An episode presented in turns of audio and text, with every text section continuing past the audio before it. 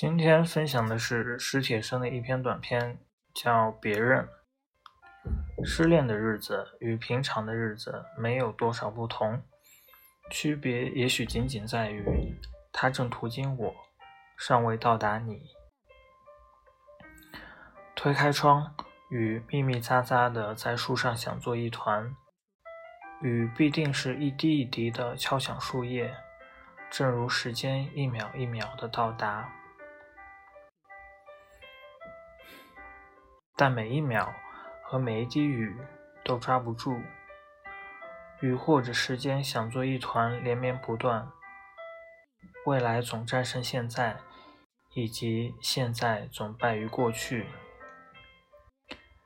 烟在肺里停留一会儿，在嘴里经过，缓缓飘向雨中，消失。一切无非如此。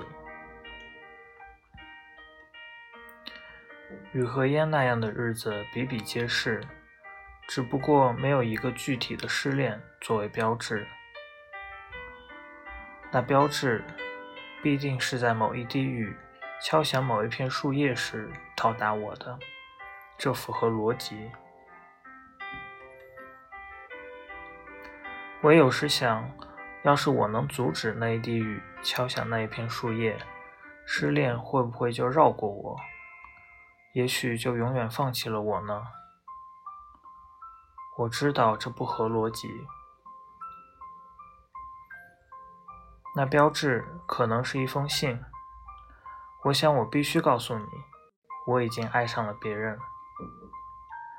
也可能是一个电话。无论如何，我总是得告诉你，我已经爱上了别人。也可能是面对面。